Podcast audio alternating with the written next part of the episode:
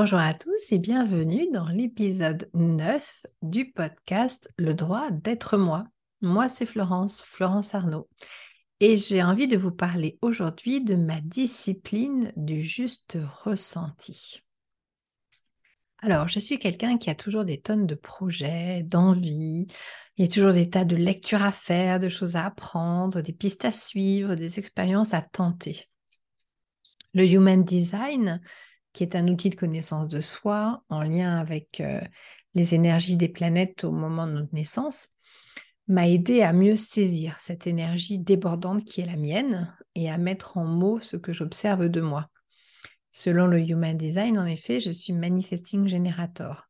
J'ai en, en, moi, en fait, une sorte de force de travail, une force de vie qui est puissante.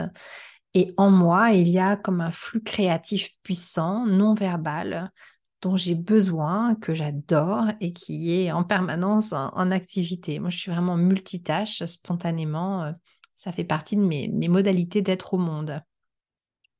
Selon le Quantum Human Design, le Human Design quantique, qui a été canalisé en partie et théorisé par euh, Karen Curie Parker, dont j'ai suivi euh, certains enseignements avec beaucoup d'intérêt, euh, les manifesting générateurs dont je suis sont appelés des time benders, des plieurs de temps. On va vite, on saute des étapes, on voit des raccourcis, on va simplifier des process par exemple.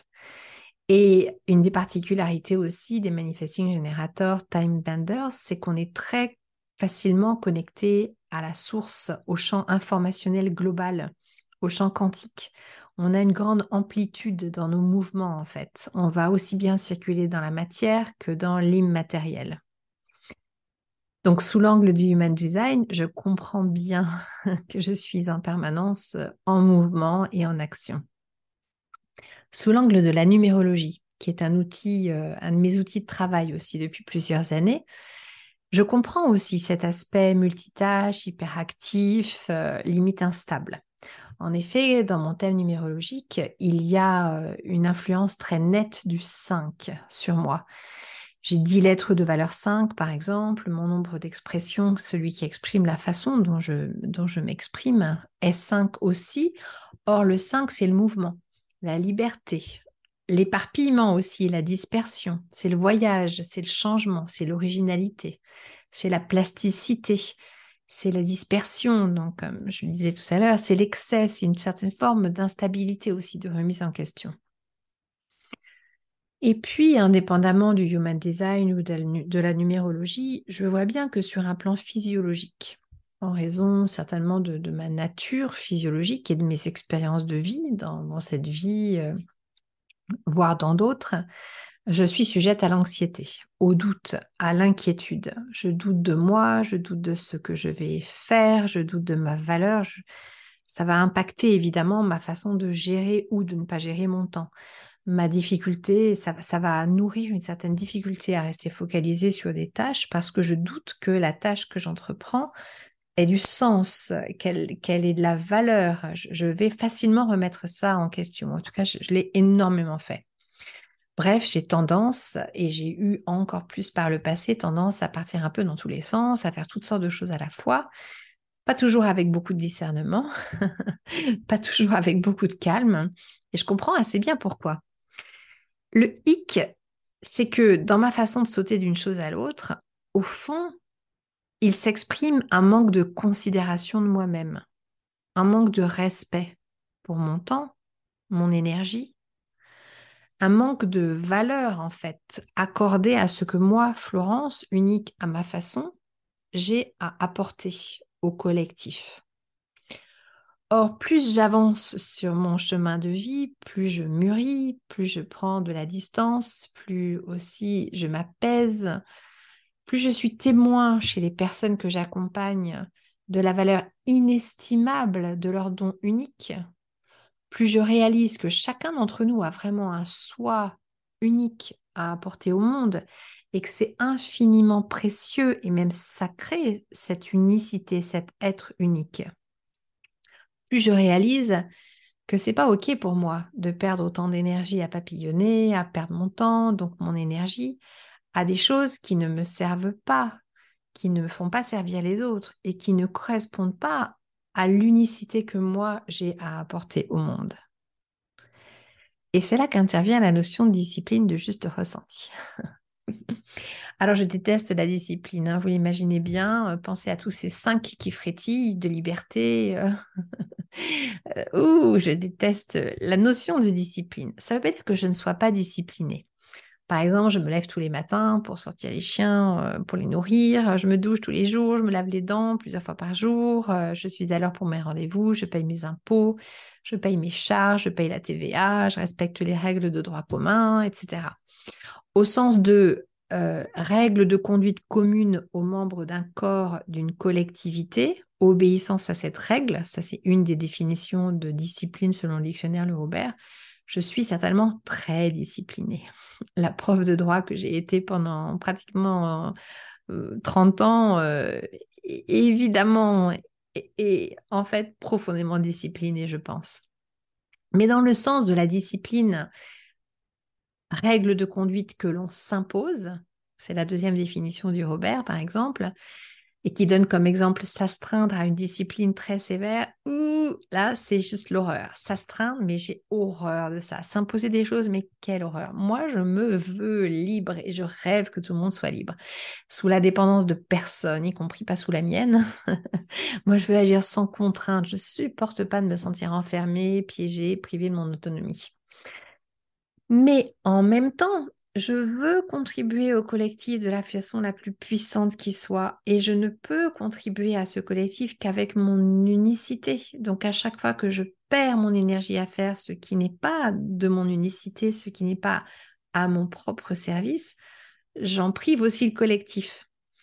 Et aujourd'hui, vraiment plus que jamais, je ressens le sacré de cette contribution. Je vois à l'œuvre le beau, l'utile, le puissant, le joyeux auquel je contribue quand j'accompagne des humains, des humaines, des entreprises, grâce à mon, entreprise, le droit d'être moi, la façon dont je les accompagne, à ma façon unique, avec mon unique palette, palette de perception. Je vois bien que ma résonance singulière aux fréquences des uns et des autres est précieuse. Donc je vois vraiment l'intérêt de cette discipline pas d'une discipline qui consiste à me contraindre à faire des choses comme des planifications, des tableaux, des listes, euh, etc. J'aimerais, d'une certaine façon, être comme ça, comme je pourrais aimer être autre, mais c'est pas moi.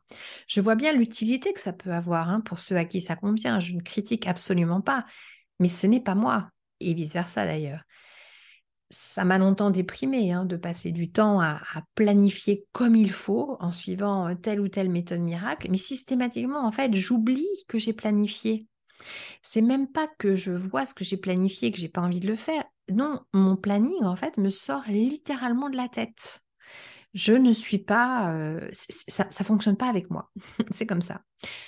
Moi, ma discipline à moi, celle que j'ai trouvée pour moi, pour me connecter à mon unicité et pour nourrir mon unicité, elle concerne mes ressentis.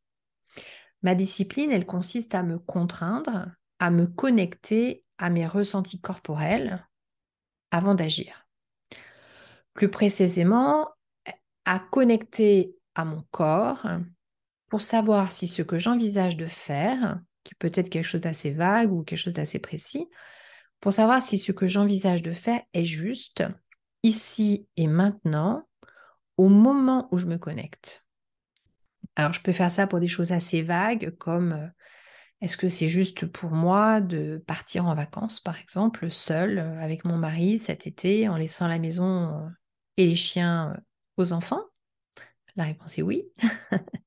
Ou ça peut être des choses beaucoup plus précises, comme est-ce que c'est juste pour moi d'envoyer un message à telle personne pour lui dire que bah, quand elle agit comme ça, en fait, moi, je me sens méprisée et que c'est pas OK. la réponse est non. mon corps, pour moi, au moment où je me connecte, mon corps me répond à sa façon. J'y trouve la réponse dont j'ai besoin. Si ma réponse est oui, c'est juste, alors je sens à l'intérieur de moi de la sérénité. Si je suis debout, mon corps va avoir tendance à osciller d'avant en arrière comme un pendule. Je sens qu'il n'y a pas de précipitation, pas de nervosité. Je m'entends parler intérieurement avec calme. Je peux m'entendre parler aussi ou je peux entendre une voix qui a des tonalités qui évoquent une forme de sagesse. Je sens profondément que je suis en phase avec cette action à venir. Je sens que je suis alignée, que je l'assume totalement, qu'elle me correspond vraiment que euh, bah, dans le pire des cas, euh, alors généralement je ne vais pas jusque-là, mais pour, juste pour, l'illustrer pour vous, si vous voulez, dans le pire des cas, si j'étais devant un tribunal, je défendrais ma position, mais vraiment euh, sans sourciller. C'est vraiment, je suis totalement en phase avec ce choix. À l'opposé, quand non, c'est pas juste pour moi d'agir comme je me le propose, mon corps va l'exprimer par de l'inquiétude. Pour moi, ça va être de la tension au niveau du cœur, euh, dans mes épaules aussi, même pratiquement au niveau de mes poumons par moment. Je vais avoir l'impression que je dois faire vite, que peut-être que je pourrais agir en cachette, euh, qu'il serait préférable que je n'en parle pas à mes très proches qui me diraient euh, j'en suis sûre que c'est pas ok pour moi. non pas parce que c'est leur opinion, mais c'est parce que c'est leur perception. Et malheureusement, je sais qu'elle est fine. c'est pas malheureux en fait, mais bref, quand c'est non pour moi, je me sens pas sereine, je me sens pas en sécurité. J'ai l'impression que je dois faire quelque chose, j'ai pas vraiment le choix, mais je sens que c'est pas ok. Et franchement, dans le pire des cas, si j'étais devant un tribunal, eh bien, je me sentirais peut-être assez embarrassée de, reconnaître que j'ai fait ça ou c'est pas ok. Je me sens pas en face. Je sens qu'il y a une dissonance. Il y a quelque chose qui n'est pas ok pour moi. Et je sais que c'est juste pour moi de suivre ce ressenti, de suivre le oui ou le non que mon juste ressenti va me donner. Je sais que ce ressenti, il est juste pour moi. Alors parfois, je ne vais pas me servir de mon corps, parfois je vais me servir d'un pendule, parfois euh, je vais me poser euh, quelque part et connecter à, à mon état d'être sans avoir vraiment l'impression que je me connecte à mon véritable juste ressenti. Mais en fait, fondamentalement, c'est ce que je fais. Je me connecte à mon corps pour avoir une réponse. Alors, pourquoi est-ce que c'est une discipline? Bah Parce que moi, souvent, j'ai envie de foncer, j'ai envie d'y aller tête baissée. Hein. Mon intuition est puissante, moi, je suis très connectée euh, au champ informationnel. Euh, euh, c'est un peu ma, seconde nature de, voyager euh, dans le visible comme, et surtout dans l'invisible en fait. Donc je peux facilement avoir l'impression que j'ai pas besoin de me connecter à mon juste ressenti. Je peux très bien avoir l'impression, et peut-être l'orgueil d'ailleurs, de, de, ressentir, mais aussi de croire que je suis bien assez connectée comme ça. Et c'est pas faux en un sens. Mais c'est quand même faux dans le sens où quand je suis connectée au champ informationnel, à, la cache ou à toutes sortes d'autres euh, fréquences, je suis pas connectée à mon corps. Or, c'est mon corps qui est mon indicateur, c'est pas le champ du tout. Alors, mon mental a souvent envie de me faire zapper la case discipline du juste ressenti, de me faire croire que mais non, mais non, je sais.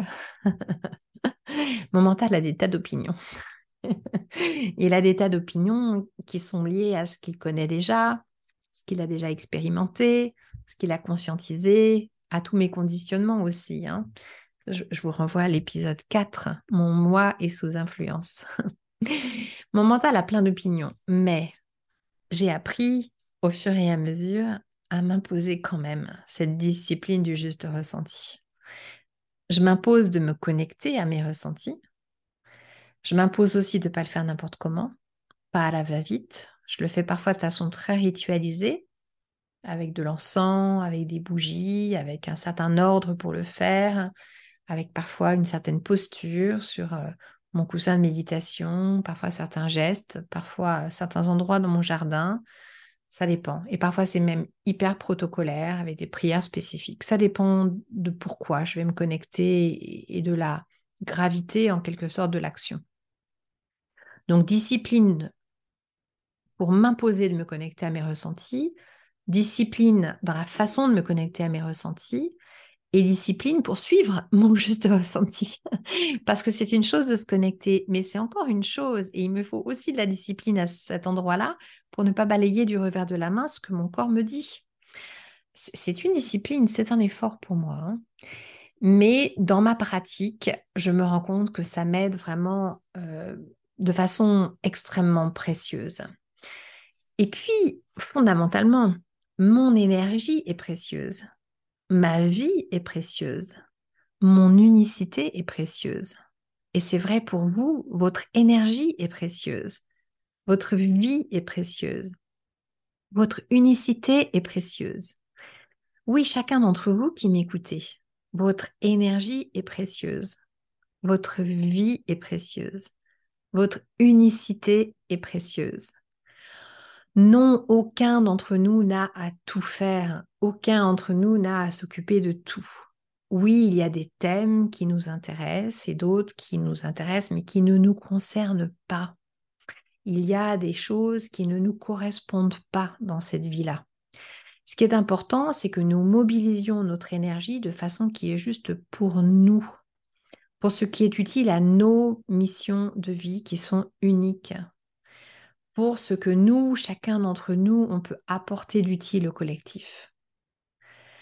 Alors oui, quand on se connecte à son juste ressenti, eh bien, on s'expose à entendre que telle chose qu'on adorerait faire, comme aller dire à quelqu'un, par exemple, que c'est vraiment euh, un con, on peut s'exposer à avoir en réponse que ben non. Et parfois, c'est frustrant, mais c'est extrêmement précieux. C'est vraiment extrêmement précieux. Ça permet d'identifier ce qui est juste pour soi et ça permet ensuite intentionnellement, en conscience, joyeusement, de travailler à ce qui est juste pour soi. Or, ce qui est juste pour soi est juste aussi pour le collectif. C'est ça aussi le droit d'être soi, le droit d'être moi. Et la discipline du juste ressenti m'y aide personnellement vraiment considérablement. N'hésitez pas à me dire comment vous, vous procédez et à me partager vos propres expériences. Je vous écouterai et vous lirai avec grand plaisir. Je vous souhaite une belle journée et je vous dis à très bientôt. Merci pour votre écoute.